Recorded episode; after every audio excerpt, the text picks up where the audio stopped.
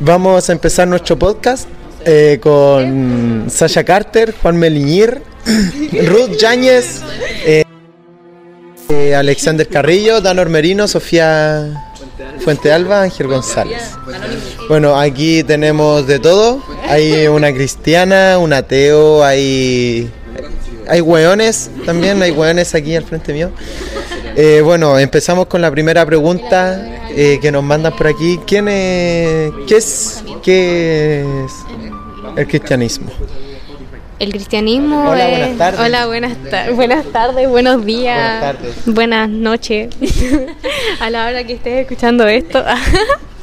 Yo no sé. Ya, pues Sasha, por la mierda. Uy. Empieza. Dios no tiene tiempo. No. eh, ¿Pero qué quieres que diga? ¿Quién es qué? ¿Qué es el cristianismo? ¿Qué es el el cristianismo es, es, es seguir a Jesús. El- la creencia de Jesús y puesta en práctica también. eh, eso, poner en práctica. Eh, Conocer a Jesús y seguir a Jesús, eso es el cristianismo.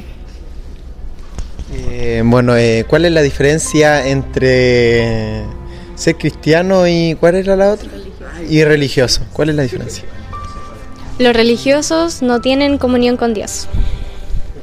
Eh, un religioso es alguien que puede seguir la ley, puede seguir eh, a la iglesia, puede leer la Biblia, puede cantar canciones en la iglesia, puede adorar, pero no puede no va, no va a tener una relación establecida o comunión con Dios o el Espíritu.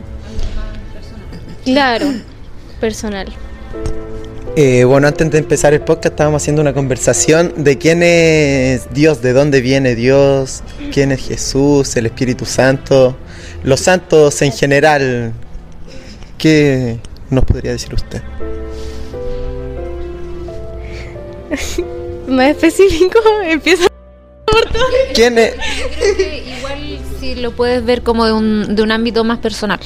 Porque, por ejemplo, para mí Dios, siento que yo no soy una persona cristiana, no, mm, no creo en las estructuras o en una iglesia, pero sí siento que hay gente que tiene fe eh, sin la necesidad de ir a una iglesia y mm, eh, creer en Dios eh, igual es como muy variado porque hay personas que eh, siguen a Dios de una manera, eh, claro, lo ve como en todos lados, como en, en las personas, en, en dar amor, en, en, que el ser humano sienta eh, la necesidad de ayudar a los demás y creo que eso puede ser como una representación de lo que Dios nos da.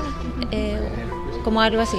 Pero hay gente que son tan cuadradas o estructuradas que eh, creen que tienen que seguir una línea. eh, eh, por ejemplo, no sé, eh, la Biblia tiene muchas historias vivientes de, de personas que pasaron cosas muy malas y muy buenas, pero mm, pero piensan que hoy en día hay que seguirlas igual que antes. Entonces creo que en realidad esas son historias que a nosotros nos hace reflexionar hoy en día, que es como algo totalmente distinto. Eh, no creo que tengamos que eh, seguirlas tal cual. Gracias. Bueno. Sí, siento que las personas como que se apegan más a una estructura, así como, no, es que la iglesia es esto, y qué sé yo, y no se basan más en lo que es la relación de la persona como tal eh, con Dios. No es claro. Aparte de eso, igual, o sea, igual es triste porque eh, siento que hoy día si tú le si hay personas que dicen yo soy cristiana, eh, la gente suele burlarse, ¿cachai? Pero igual es triste porque eh, siento que nosotros que somos más abiertos, nosotros que no somos como la gente de antes que no sé, vos, tú creías algo diferente, a ti te apuntaban mucho con el dedo y eras discriminado y todo. Pero hoy, hoy en día yo creo que los jóvenes cristianos igual eh, tienen la oportunidad eh, de igual demostrar quiénes son y que son personas buenas, que quieren aportar ese cariño. Pero igual hay gente, claro, hay gente que, que no. Que no. que no. Eh, Bueno, lo de ser, lo de antes, ser criticado por ser cristiano, se sigue viendo. Eso no ha cambiado, incluso en muchos países es ilegal ser cristiano y todo eso. Pero no solo cristiano, también mostrar, sí, pues China, un montón de países, Indonesia, África, todos esos países te matan, matan a gente, a misioneros y todo eso por... Igual es culpa de las personas, de las mismas... Siento, que eso igual es como cul- culpa de las mismas personas que no saben llevar bien las religiones o no saben expresar bien la intención eh, de un verdadero cristiano. O sea, no sé si hay como una verdadera religión, porque no lo creo. no creo que haya como una verdadera religión. Siento que hay un hay personas con una buena intención eh, que representan a Dios y de ayudar a los demás. Bueno, eh, lo que le estaba contando a Juan sobre la o sea, lo que tú dices así como distorsión de, de creación, eh, de perdón, de creencia y religión y todo eso.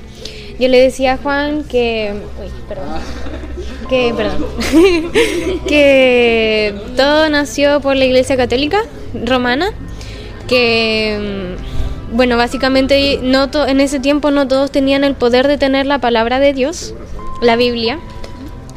Y, mm, y ellos sí tuvieron, bueno, los papas y todo eso, ellos sí tuvieron el poder de leerla y todo eso. Em, pero como no todos tenían el poder de hacerlo, ellos como estructuraron una forma de que las personas pudieran confesarse, de que las personas pudieran tener una relación con Dios y con los santos y todo eso al final. Eh, y luego llega Martín Lutero, quien llega a tener el poder de la Biblia, de leer la Biblia, y ve y lee toda la Biblia, y luego ve todo lo que hacen los católicos y crea una lista de, de cosas que eh, la iglesia no está haciendo acorde a lo que dice la palabra de Dios, que se llama los noventa y tantos ensayos, no sé cómo se llama. No, sé- no estoy segura cómo se llama, pero es una lista con todas las cosas. Y ellos lo- él lo pegó en todas partes en, en- ahí, en ese lugar. Y la gente veía que no era realmente lo que estaba pasando. Entonces la Iglesia Católica distorsionó lo que la palabra decía para a su conveniencia. Como una cosa más política que Claro. Porque obviamente la política nunca va a permitir que un libro que tiene eh, verdades muy fuertes, yo creo, salga a la luz, porque eso es como obvio, la política siempre ha estado a la mano de la religión católica sobre todo. Pero mm, igual siento que, eh, no sé, yo me imagino a Jesús como un hippie rebelde, ah, como una persona que él quería ser distinto al, porque en esos tiempos igual existía la política muy diferente a la de ahora, pero quería ser quería estar fuera de la política pero también fuera de la religión católica. Y él eh, explicaba por lo que recuerdo así cosas muy pocas que él quería que la gente eh, se quisiera tal cual eran pero a la misma vez él explica que detrás de todo eso hay amor hay respeto hay muchas cosas lindas entonces que yo me lo imagino de esa forma, así como un hombre que quería salir eh, de la diferencia. Pero yo te tengo una pregunta. Dentro de la religión o dentro de la iglesia donde tú vas, eh, ¿igual existe la discriminación entre cristianos? Porque yo sí lo he visto y sí lo he vivido en persona. Ya. Eh, bueno.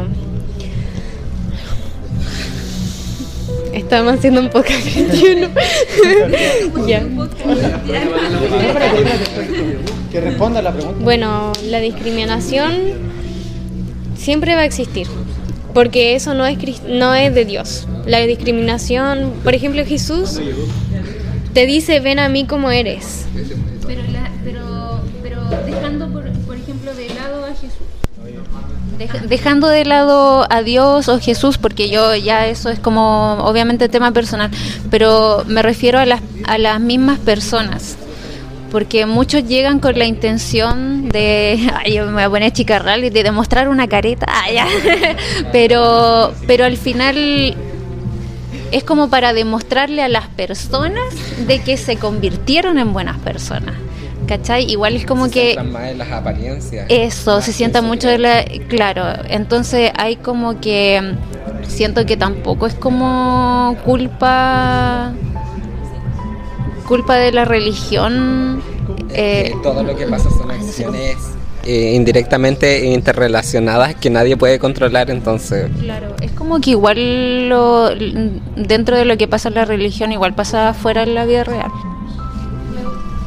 Me gustaría explicar algo primero. Eh, desde un punto cristianocéntrico, eh, ahí existe el mundo, el mundo donde estamos, claro, el mundo que se ve, el mundo físico, pero dentro del mundo físico existe el mundo espiritual. Ya. El mundo espiritual consiste en el Espíritu Santo, que es el Espíritu de Dios, y el espíritu maligno, que son los ángeles del, del diablo, todo eso. Ya, y están nuestros espíritus nosotros. Eh, básicamente, al momento de tú ser entregarle tu vida a Dios, a Jesús, eh, tú recibes el Espíritu Santo, que empieza a morar en, en ti. Por eso la Biblia dice también que nuestro cuerpo es un templo, Él es el templo del Espíritu Santo. Y mm, lo que hace el Espíritu Santo es cambiarnos a nosotros mismos, a nuestro espíritu, eh, acorde a, a- como que nos santifica, claro.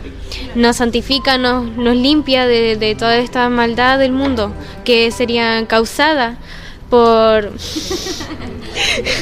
por, por los espíritus malignos. Entonces los espíritus malignos son los que nos hablan, nos dicen, hace esto, nos dan ideas. como que nos corrompen. Claro, Sería como lo mismo, sería como lo mismo, como diría una X persona de fuera, eh, existe el mal. Para el cristianismo lo ven como una figura diabólica, pero en el mundo real también se le conoce como eh, las malas decisiones que tomamos en nuestras vidas. Y en lo espiritual eh, vendría siendo como, eh, obviamente, las buenas decisiones que tomamos o el cambio que queremos hacerle a nuestra vida. Eh, Bueno, primeramente aclarar que es muy relativo lo- las buenas decisiones que uno toma, porque lo que tú lo que tú crees que es bueno puede que no sea realmente bueno. Por ejemplo, en la Biblia, eh, o sea, Dios nos dice ser justos, pero la justicia para nosotros no es lo no es la misma que él tiene. La, la misma justicia que él nos da. Yo tengo otra pregunta, porque siento que la mayoría de los cristianos, eh, a ver, el cristianismo predica que no sigamos al mal, ya, pero quienes tienen más presente al mal son los mismos cristianos. Se concentran mucho en las cosas negativas más que las positivas y muchas veces eh, muchas veces se, se salen eh, como como que no están aterrizados en tierra porque se concentran demasiado en las cosas negativas y ahí es cuando se siento yo que se pierden que el objetivo de seguir a Dios eh, se empiezan a fijar si sus hermanos de alrededor están haciendo las cosas bien o no. Entonces ahí es cuando eh, las religiones se empiezan a dividir porque se supone que todos siguen al mismo Dios, pero hay muchas iglesias con diferentes letreros, con diferentes leyes y, y, después lo toman de forma más personal. Entonces siento que igual eh, la gente, eh, la- los mismos cristianos empiezan a discriminar a la misma gente de fuera que no van a la iglesia porque sienten que ellos, al no estar dentro de una iglesia, sienten que los de afuera están mal pero no se dan cuenta que ellos deberían estar en las dos realidades porque vivimos en el mismo planeta. Porque ellos igual pueden ser cristianos, pero también pueden estar cometiendo muchos errores. Es como una persona natural y siento que no hay que apuntarlos con el dedo y decirle, o siento que se esclavizan muchos en sus problemas. Eh, bueno, básicamente todos somos pecadores, cristianos o no, somos pecadores. Lo que diferencia a un cristiano de una persona que no es cristiana es el hecho de que el cristiano se arrepiente. Eh, el hecho de que eh, el, el, hecho de arrepentirse significa cambiar la forma en la que vas a hacer las cosas. Significa que yo ya no quiero hacer más esto, me arrepiento de hacerlo, nunca más lo quiero hacer. Ya, dame un segundo. eh, la cosa es que sí hay muchos cristianos que les gusta apuntar a los demás. Y eso no debería hacerse. Incluso en la Biblia está dicho juzga justamente. Y juzgar justamente significa que si vas a apuntar a alguien, primero te tienes que apuntar a ti mismo. Y eso no es hecho por todos los cristianos. Eh, es que eso, independientes sean cristianos o no, pasan todas las personas. Siempre van a juzgar o independientes de sus creencias. Claro. Siempre tienden a juzgar. Claro. Pero yo, yo, yo me pregunto, ¿es necesario tener una religión para saber si estás haciendo el bien o el mal, porque uno como persona sabe las cosas malas que hace. Inconscientemente, aunque tú digas, no sé, por ejemplo, eh, ¿sabéis que eh, mañana voy a probar, mm, qué sé yo, pastillas para drogarme? Y te empieza a gustar y empiezas a probar, pero a ti te divierte a lo mejor viene un cristiano y te dice, no, eso es daño para tu vida, arrepiéntate, Dios te, te, ama y bla, bla, bla pero en el fondo esa persona que consume y se vuelve un drogadicto sabe que está haciendo un mal. Inconscientemente como ser humano sabemos sabemos, aunque con nuestra boca digamos, no, si esto no me va a hacer mal, yo estoy bien, a mí me divierte, pero en el fondo sabemos que eso nos está perjudicando. ¿Cachai?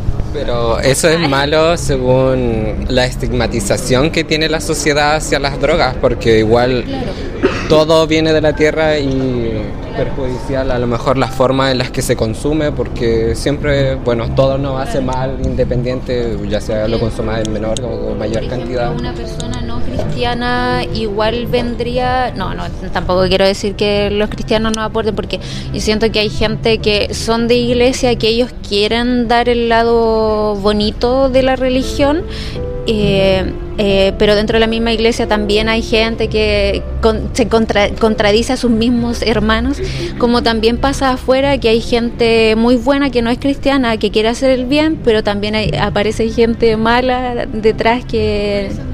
Claro, claro.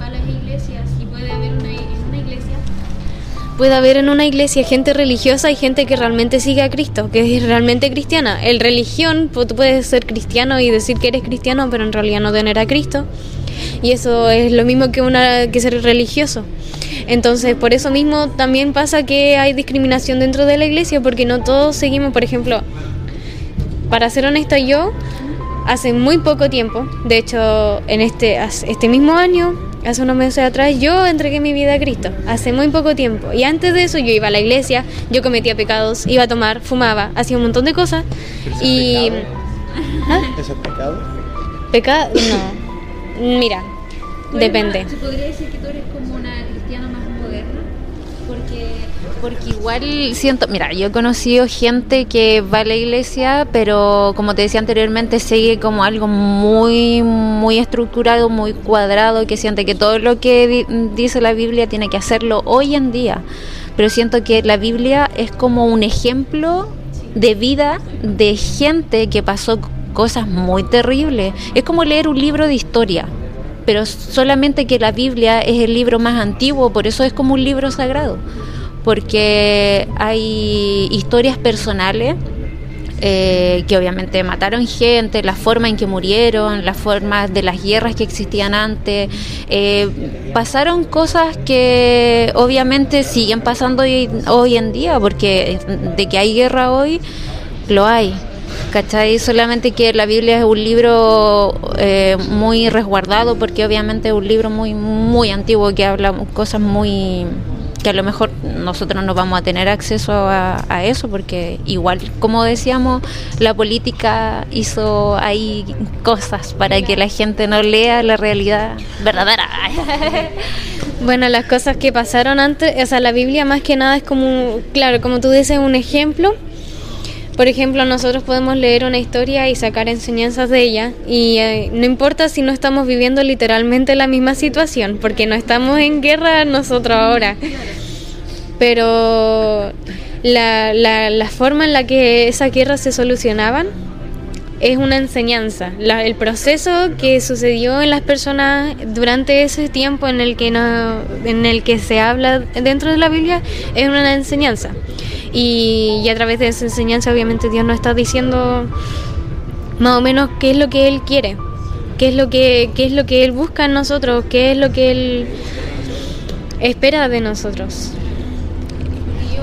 Yo por lo menos yo veo tu intención de querer compartir lo que lo, lo que tú crees, lo que tú sientes y si fueras una cristiana que que no sé, po, discriminara o dijera no, no me voy a juntar con estos chicos, no sé, fuera como más estructura se nota. Siento que así como en la vida real y como como en la religión y en otros ámbitos, o sea, no en la vida real, pero me refiero a la gente que no es cristiana, igual hay gente que, que uno nota la intención de ayudar y hay gente que... ¿Qué te pasa? Que, que no, po. Pero es lindo, es lindo que tú compartas esto porque, pucha, uno igual, nosotros que no somos como de una religión, eh, protestamos al decir, no, es que igualdad para todo, igualdad para esto, pero siento que el cristiano igual como que lo hacen aparte. Porque hay mucha gente que, que ha dejado mal al cristianismo por sus malas acciones, de las mismas personas que entran a, a lucrar también, porque mm, digámoslo así, que la iglesia igual es un negocio redondo. Para algunas personas que se que ven que pueden sacar dinero de los demás y hay gente que, que hace malas cosas. Y eso es verdad pero también hay personas como tú que tienen la intención de enseñar y decir yo soy de esta manera y, y me gusta que me conozcan como soy eso es lindo es flores para ti Eh, bueno, para ir cerrando, que vamos a entrar a clase, se nos va a acabar el tiempo con una pregunta. Eh, ¿Qué mensaje les daría a la gente cristiana, no cristiana, si cree en Dios, si les favorece esto, sí o no? Que si nos favorece, Si es que le favorece a la gente que no es, que no es cristiana. ¿en qué sentido? En que si va a ser la. se van a ir al cielo, no, cosas así. Hay cristianos que no van a irse al cielo, simplemente así, porque no tienen una relación. Hay un, hay una parte en la Biblia donde Jesús dice eh, eh, que cuando llegue el momento de donde vuelva él y venga a buscar a sus hijos, él va a decir, vete de aquí, yo no te conozco. Y va a decir, literalmente está escrito así en la Biblia. Y mm, también está escrito, no todos los que llamen a Dios Padre, Padre, irán al reino de los cielos. De verdad, serio. Y yo, si no, si no estoy bautizado, ¿no puedo co- consumir la hostia? Vamos a tener que recortar tu parte, weón. Me está dando pega. Como esa, El pan. oblea rara. Esa oblea. Hostia. ¿Eso es católico? Sí, sí. Mm, Bueno, el la Santa Cena es un pan sin levadura y, y vino. No sé qué es la hostia. Eh, Una pregunta. Ah, ya. Sí, bueno. La Santa Cena representa la com- el pacto de Cristo que hizo en la cruz. El hecho de que, mm, bueno, lo que haces tú al momento de tomar la Santa Cena significa que has aceptado a Cristo como, sal- re- eh, como Dios y Salvador, que ha muerto por tus pecados para salvarte, para que tengas vida eterna y seas salvo. Esto de que siempre digan es que Él murió por tus pecados, Él realmente murió por las acciones de la gente del pasado. En realidad no, se- no nos enlaza nada porque somos literalmente un efecto colateral de todo lo que hizo hicieron las personas del pasado. Entonces técnicamente ya no sería nuestro pecado, sino sería como algo que nos tocó vivir por lo que hicieron los demás. Eh, no. Bueno, es. Sí, no. Eh, bueno, es como lo que te decían delante, así como si Dios es bueno o no. Porque Dios es, es bueno porque, mira, desde el principio Dios buscó una relación con nosotros, ¿viste? Porque creó al, al ser humano y vivía con él en el, en el Edén. Tenían una, eran amigos, ¿cachai? Eran, Tenían como una comunicación. claro, eran, eran cercanos.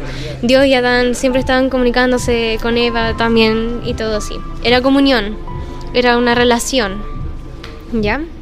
Pero desde el principio Dios también les dio, no quería robots, ¿cachai? Quería gente que decidiera. Dios, Dios siempre quiso que tú eligieras tu camino, el si querías adorarlo a él o no, si querías tener una relación con él. Es como por ejemplo cuando tú conocías a alguien, tú tenías la opción de querer, de si querías seguir a ser su amigo sí o no, ¿cachai? Entonces Dios les dio la oportunidad de tener el de comer del fruto, espérame, del fruto del árbol de la vida y del fruto de la de se me olvidó el nombre de ¿cómo se llama ese árbol? de la verdad y la mentira, del conocimiento del bien y el mal. Ya. Sí, de libre albedrío. Entonces ellos decidieron comer de eso. Y Dios le, Dios le dio la opción. Tú puedes comer de estos, de todos los árboles que hay aquí, pero no puedes comer de esa. ¿Cierto? Dejó como una prueba. Se los dejó como así como, yo te doy la opción de que puedas hacerlo, pero no deberías. Porque si lo haces, vas a morir, básicamente. Pero él quería, la idea de él siempre fue como tener una relación contigo, que tú, por eso él quería tenerte como amigo a ti, para que siguieras viviendo en el Edén con él, para que pudieras ser cercano a él. Por eso él no quería que tú, obviamente, si tú tienes un mejor amigo y y no quieres que se vaya, ¿cierto? Si tienes un, un mejor amigo, te va a doler, te va a romper el corazón que se vaya, que ya no quiera estar más contigo. Eh, una pregunta. Tú estás hablando de Adán y Eva, ¿cierto? Eh, cállate. De que si se comían la manzana era un pecado. ¿Qué es lo- ya era una fruta, no, pero eso es como siempre se ha dicho así de una manzana. De la fruta iba a ser un pecado. Pero ¿qué pasaba si se comían la manzana? O sea, la fruta esa. Iban a tener conocimiento del bien y del mal, libre albedrío. Ya. Iban a conocer a Satanás. Ya iban a conocer a Satanás, pero yo una vez escuché de que no- ah, se supone que Adán y Eva procrearon el mundo y empezó a salir más gente. Eh, gracias a eso, gracias a la mordida que le dieron a esa fruta, empezó la creación entre ellos de, de la gente. ¿Eso es verdad? O sea, ¿Se sintieron básicamente sí, pues sí sí, y- pero ellos eran, ellos tenían una relación, era como una amistad, algo así, porque la gente lo ve muy como general, así como de ahora, ¿cachai? De como una relación amorosa, de por qué tiene que ser así ni nada. La última. ¿No crees que, pero no crees que ese es, ese el- es el error que cometen los cristianos de que al, al leer un libro tan poético, porque digamos es un libro muy poético, se lo toman de forma todo muy literal, porque no sabemos si esas cosas pasaron realmente. Eso es algo que nunca vamos a saber y es la incógnita. Tenemos como la certeza de saber si O sea, mira, o sea, la- o sea, o sea, yo sé que la Biblia es real y yo sé que pa- para cada uno de forma muy personal eh, Dios puede existir, pero a tu forma. Pero siento que ese es el error que comete la gente que se lo forma, se- lo toma de forma muy, muy literal como eh, el castigo, las cosas como si no crees en él va a pasar esto, esto y, y ahí es cuando siento que se van hacia otro lado. Porque es Dios es algo muy personal, po. Como llegar atrasado. Entonces siento que eso te ciega a tener comunicación más genuina con los demás. O sea, claro, con las demás personas. Amén. Chao. Nos tenemos que ir a clase. Básicamente, el, se supone que el cristianismo consiste en tener una relación con él. Y si no es una relación con él, no es nada. Él es tu prioridad. Por eso, si tienes a Dios, no importa nada más que Dios. Pero y porque seguimos... ¿Tú eres feliz? Yo soy feliz. Con Dios. Con Dios soy Eso feliz. Es lo importante. Sí. Pero ya dejemos este. Ya, eh, primera parte se terminó. Eh, segunda parte. segunda parte. Pues. Eh, bueno, se la primera parte del podcast. Hay que volver a clases. Se viene la segunda parte, sí o sí.